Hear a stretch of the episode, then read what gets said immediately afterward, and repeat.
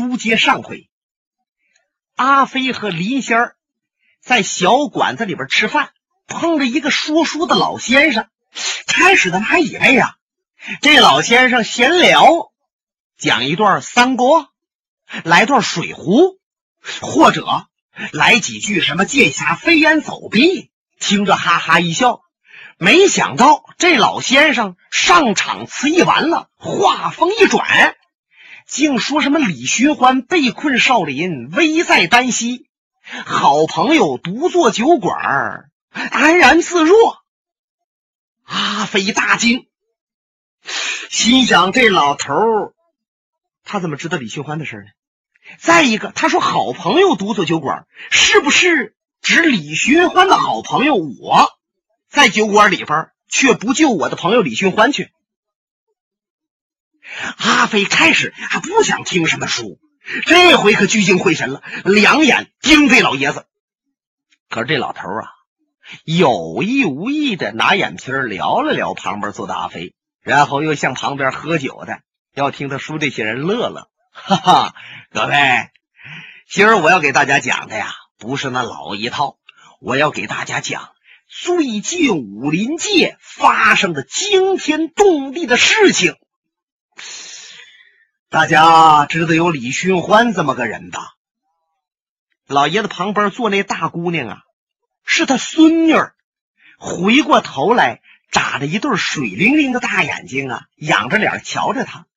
爷爷，你说这李寻欢是谁？我怎么不知道啊？大家都明白。这姑娘肯定知道李寻欢是谁，是故意接他爷爷这一句话，好让他爷爷顺着往下说。可能是平常这爷俩说书啊，一问一答惯了，哎，现在啊又问又答上了。哎，孩子啊要提起李寻欢来呀，是当今世上独一无二的英雄好汉。哎呦，爷爷。我听你啊讲这么多年书了，就您评定那些古人都是了不得的名人的时候，对他们也没这么赞叹过。现在您这么说李寻欢，李寻欢可真了不起呀！阿飞在旁边听着呀，也特别高兴。哎呀，有人捧我的好朋友了，我能不高兴吗？他回过头啊，瞧见林仙儿，嗯，就见林仙儿在旁边，脸上却像罩了一层寒霜。怎么？谁要一提李寻欢，尤其是说李寻欢好，那林仙心里边绞绞拉拉的，因为林仙恨不得把李寻欢生吞活嚼，因为他感到有李寻欢活在世上，他就会不得好。当然，李寻欢也明白，这个林仙就是梅花道，因为林仙曾经约会李寻欢，到他的屋中去，如何如何。李寻欢想接近他，然后顺腕摸瓜把他拿下，没成想李寻欢却中了他的道了。到了他屋子以后，他躲到旁边去了。别人把李寻欢包围，硬说李寻欢是梅花刀。现在李寻欢呢，有苦都难说。那么这个女子林仙到底是什么来路，或者是谁指使的？如何如之何？咱们先按下不表，单说这位说书的老先生。和他的孙女一问一答的讲李寻欢的事儿，就听这老先生接着说：“李寻欢一门七进士，父子三谈话，才高八斗，学富五车，堪称武林文豪。可惜有一样啊，因为某一件事情失忆，使得他纵酒浇愁。”可是抽刀断水，水更流；举杯浇愁，愁更愁。多年来泡在酒缸里边，把身子都泡坏了。可是据我了解，他的身子虽然坏了，心却没有坏呀。那爷爷，刚才您说他被困少林，那么李寻欢是那样的好人，您不也说少林也是好人吗？怎么他被少林人给拿住困住了？这是怎么回事啊？嗨，有的时候好人和好人不一定就弄明白了哇，一时误会也要动干戈。他们都以为李寻欢是梅花刀，那么把李寻欢拿住，扣在少林寺。可李寻欢也绝顶的聪明，他却点中少林寺的老和尚心术的穴道。这样一来，少林不敢轻而易举的动手，李寻欢也就图一个安稳，在少林寺待着，相持不下。可是早早晚晚，李寻欢不得完吗？一个人之力焉能拼得过这么多和尚？何况还有许许多多的人未出梅花道，而要去找李寻欢一战呐！嗯，爷爷，那这些事儿您怎么都知道啊？哎呦，爷爷不是上知五百年，下知五百载吗？爷爷，您呐又吹上了。好了，那您接着说，那李寻欢他能不能被救出来？唉。李寻欢如果想生出少林寺，不死那儿，就得有朋友营救他呀。那少林派那么了不起，李寻欢都出不来，谁又能营救他呀？嘿，要如果在前一个月，爷爷我还不知道哪个人能够闯少林救李寻欢，可是现在我却知道有一个人能救，谁？阿飞。说我阿飞在旁边呢，这个腰板拔的跟标枪似的，两眼闪烁的光亮。就听老头继续往下说：“阿飞是一个刚出道的年轻人。按说，一个无门无派的年轻人又有什么了不起？可是自他出世以来，所向无敌，宝剑出匣，绝不空发。真要是阿飞，赶快！”赶到了少林寺，可能李寻欢还活着下山。那要如果他不去，李寻欢死了。说着，老头不言语了，把他大烟的锅儿磕他磕他，从皮口子里边抓出一把烟叶来，塞到里边去了。火石火镰一碰，啪着了，又抽上了几口，把那大烟的锅儿抽红了，那烟咕嘟咕嘟往外冒着。这老爷子不抽烟拉倒，他要一抽啊，顶一百个人吸那烟儿。这屋里边早已经是青烟缭绕。这时候，阿飞已经和林仙儿离开馆子几里地了，阿飞噔噔噔噔噔噔噔噔，脚步匆匆，一个劲往前走。林仙儿啊，跟着他跑。阿飞，你站下，你听我说。阿飞既不站下，也不听，还往前急走。林仙儿急得跑到他前边去，把他给拦住了。阿飞没办法，只好站住了。可是盯着他还不说话，林心眼泪又上来了。阿飞，你听我说，你救李寻欢，我明白你的心思，这就叫好朋友情投意合。士为知己者死吗？我支持你去救李寻欢，可有一点。你就这么去救，我不放心。如果你到那儿救不了李寻欢，反而把自己的命扔了，那么李寻欢没有你能救，他也就会死在少林寺。你们俩都死了，又有什么好处？这回阿飞说话了，可是我又有什么办法呢？除了这么硬去拼，没有别的办法，那么就只好一拼。你听我说。咱们俩呀，合计出来一个两全之策，到那儿就能把李寻欢救出来。你看行不行？好吧，那你说吧，只要有好主意，我听你的。这林仙儿啊，把他手指头啊放到嘴里边去了，用牙慢慢咬着手指甲盖他就开始琢磨。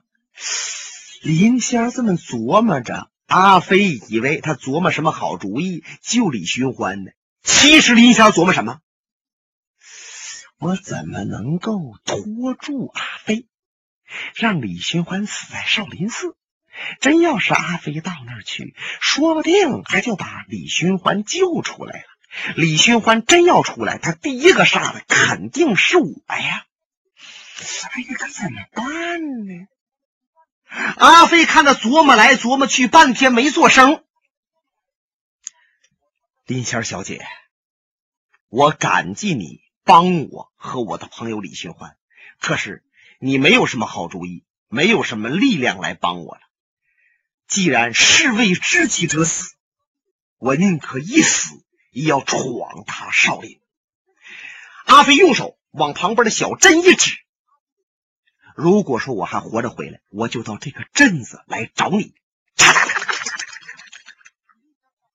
阿飞走了，林仙在后边往前撵了几步，后来他停住了，不往前再追了，因为他知道追也没用了。瞧着阿飞背影慢慢走远，直至不见，林仙才一跺脚回转这小镇，来到一家店房，扔给店小二几两银子，他到单间坐下。可是他刚一坐下，外边有人敲门，梆梆梆。嗯，什么人？是林仙儿小姐在里边吗？请进。滋溜，门开了，外边进了一个人。一看这个人，林仙儿两眼就一亮，是他吗？没见过，就猜，就猜个七大八。可见林仙儿的脑子是特别的好使。就见进来这个人有四十来岁，身材修长，气壮高。穿了一身白衣，哎呀，这个干净啊，简直连一个污点儿都没有。推着白缎的英雄长，是白缎子短打一靠，白缎子中音白缎子要的补底快些，在肋下带着一把白纱鱼皮的剑鞘。这个人如果要是飞身一起，简直就像一朵白云一样啊！往脸上看，长得也白净。宽肩额，方下颏，海下略有短髯。你看这胡子长的呀，显得这个人呐更成熟，更了不起。林仙儿慢慢的从椅子上站起来，请问是吕大侠吗？哎呦，这个人着实一愣啊，我从来没见过他。那起码说，就是我偷着见过他，他没见着过我。我们俩刚一见面，他就能把我叫出来吕大侠，这林仙儿可真不简单呢。看来我的名头也确实是大。想着想着，不由自主的乐了。哼，小姐，您好厉害的一对眼睛。如果说。见着吕大侠再认不出来的话，我这不是什么眼睛了，那简直是有眼无珠，跟瞎子一样。吕大侠，请坐，多谢小姐。书中交代，这位吕大侠是谁？就是白晓生排兵刃谱名列第五的白衣大侠吕百超，字凤仙。你看这吕百超啊。确实是狂，能耐也大。他自比古代的吕布、吕奉先，因此他给自己起了个字儿叫奉先，名叫百超。就这吕百超，过去是一对短戟，被白晓生研究来研究去，给他列在武林道第五位上，在他前边有郭松阳。李寻欢、上官金鸿和天机老人，可是最近这十年，吕百超双戟已经决断扔了，不知道扔什么地方去了。为什么呢？他认为白晓生排兵刃把他排在第五，那是奇耻大辱。这十年，他才带这把剑，把他戟上的功夫都练在手上来了。就他这双手。别看着挺柔软，很一般。真要是给谁插到身上去，无异于钢戟，噗哧就进去，厉害非凡呐！最近这两年，他就要想找李寻欢、什么郭松阳、上官金虹这几个在他前面的主比划比划，回头再让白晓生评评，他是第五啊，还是第四、第三，甚至是不是第一？那么最近闹梅花道的事儿，他也知道了。他更晓得，有几十几家大户啊，宁可拿出来家产的十分之一，凑到一起，说谁要是把梅花道拿住，这些钱财就给那位英雄。哎呀，那大户家值万贯，带毛的都不算，拿出一份九十多家，每家拿出一份那是巨富。我想，我吕奉先不出头罢了，我要出头，梅花道只有我能拿住。那么，最令吕百超他往心里边去的一点，说是那个武林美人林仙说了。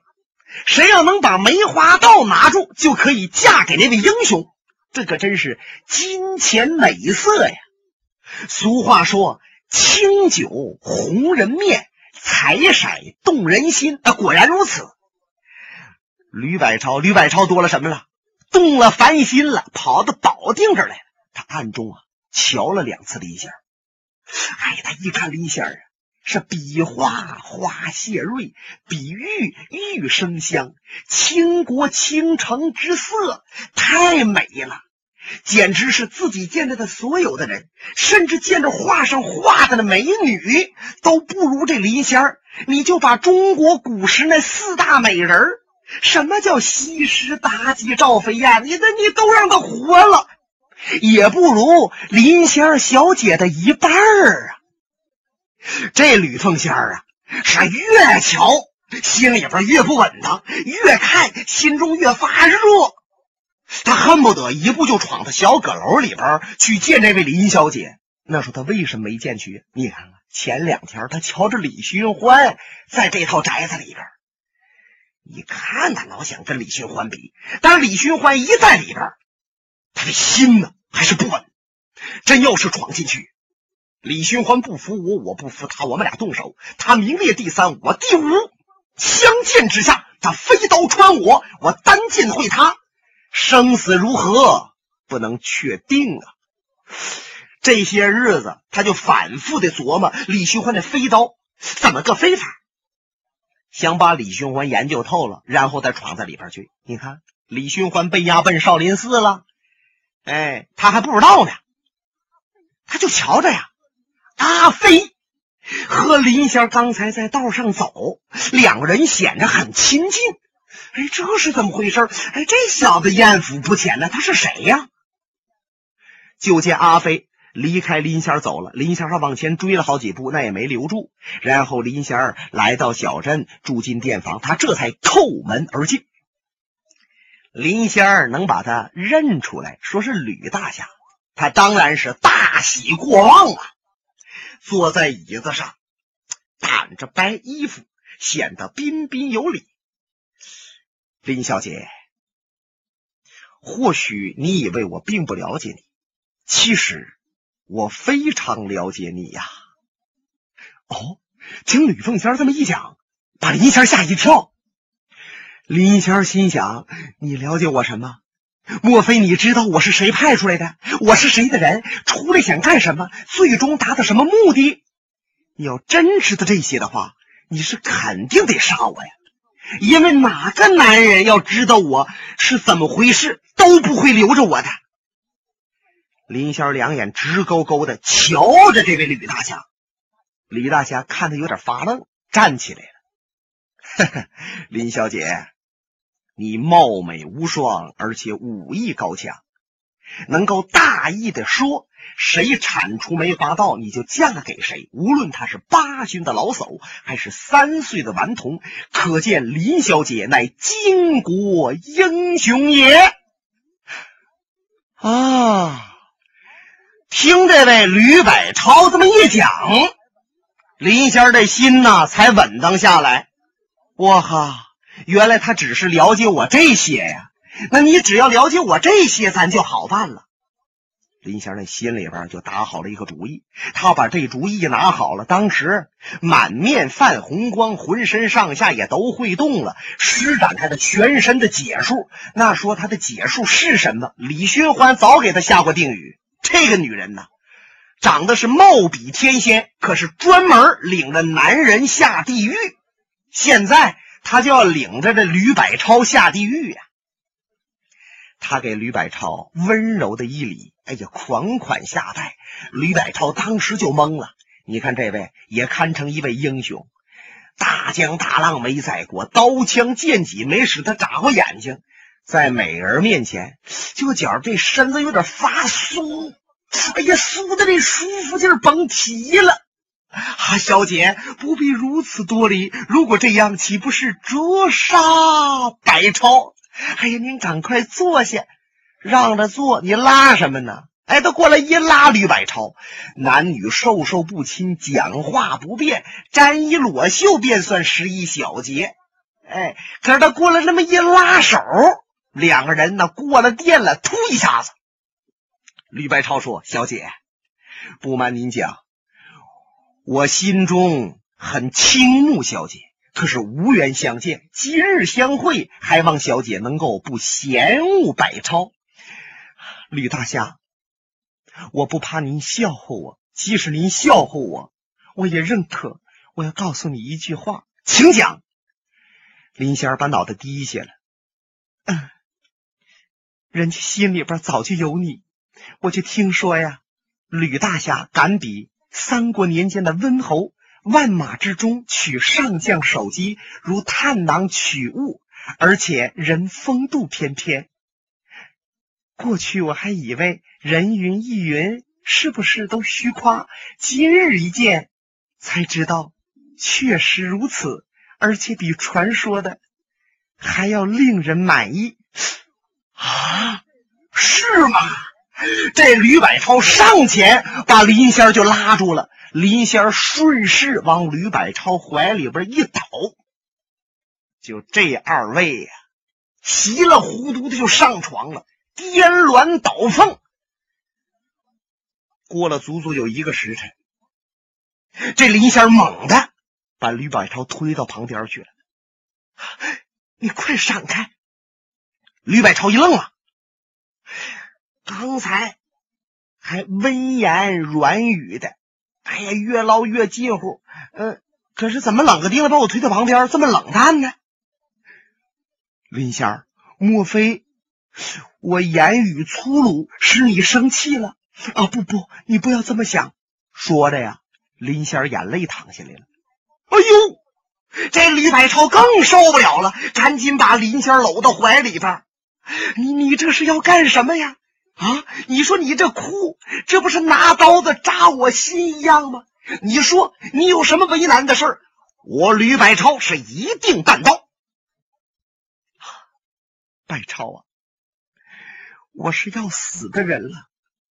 我刚才一时没控制住，才和你，才和你到一起呀。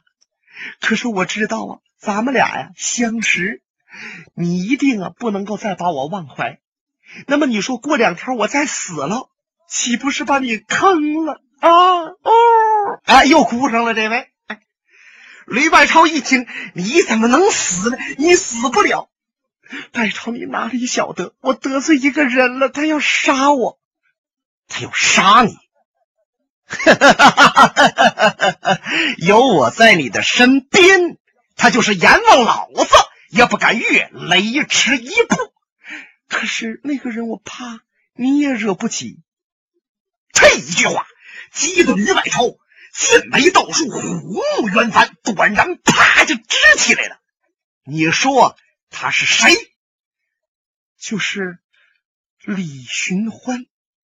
说着，林仙两只杏眼睛盯着吕百超，就见吕百超神色一变，好像一愣。可是吕百超这两只眼睛。一看林仙的两只眼睛，马上就鼓足了劲儿了。哈哈哈哈！我当是谁呀？原来他是李寻欢，他被困少林寺，根本就不能活着下来。你还担什么心呢？不，您您知道有个阿飞吗？他要救李寻欢去，我怕他呀把李寻欢救出来。啊，你说的就是那个愣小子阿飞，正是。好吧，那我就答应你。现在我要赶到阿飞之前，到少林斩出李寻欢。本节目由哈尔滨大地评书艺术研究所研究录制。刚才播送的是长篇评书《多情剑客无情剑》。